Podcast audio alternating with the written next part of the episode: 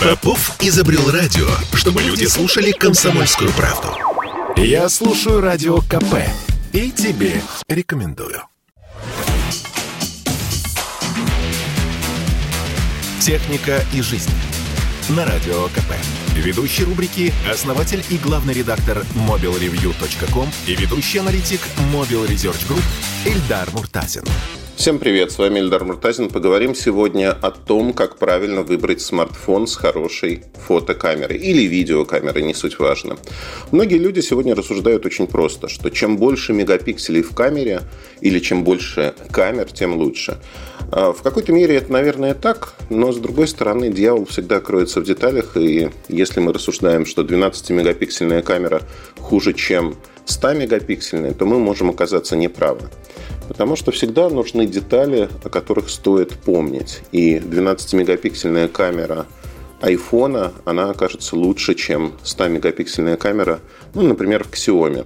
Почему? Потому что, как правило, это продукты разного класса.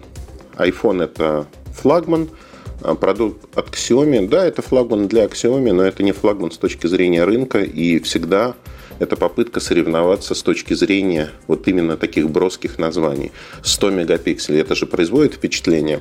В первую очередь фотография зависит от физики, от объектива, от того, что объектив нужно встроить в очень небольшое пространство корпуса смартфона.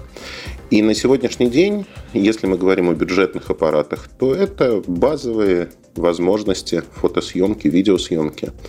Видеосъемка, к слову сказать, так же как фотосъемка, сегодня напрямую зависит от процессора, который стоит в вашем телефоне.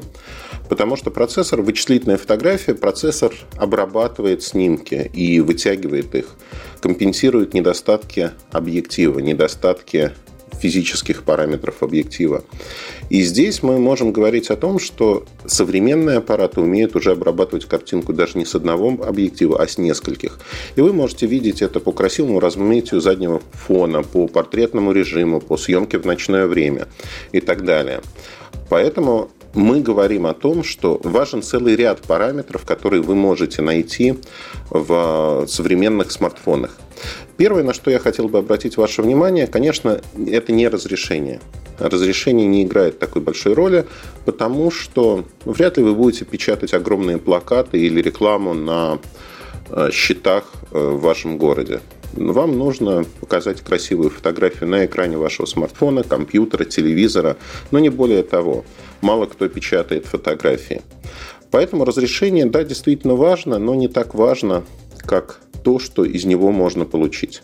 Сегодня вы встречаетесь со смартфонами, где основной модуль и вот это первое понятие, основной модуль – это основная камера, на которой вы снимаете. Основной модуль имеет разрешение 48-64 мегапикселя. Это так называемые quad-buyer матрицы.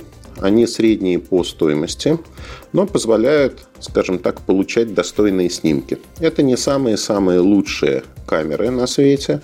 Они уступают флагманам, но очень близки к ним по характеристикам.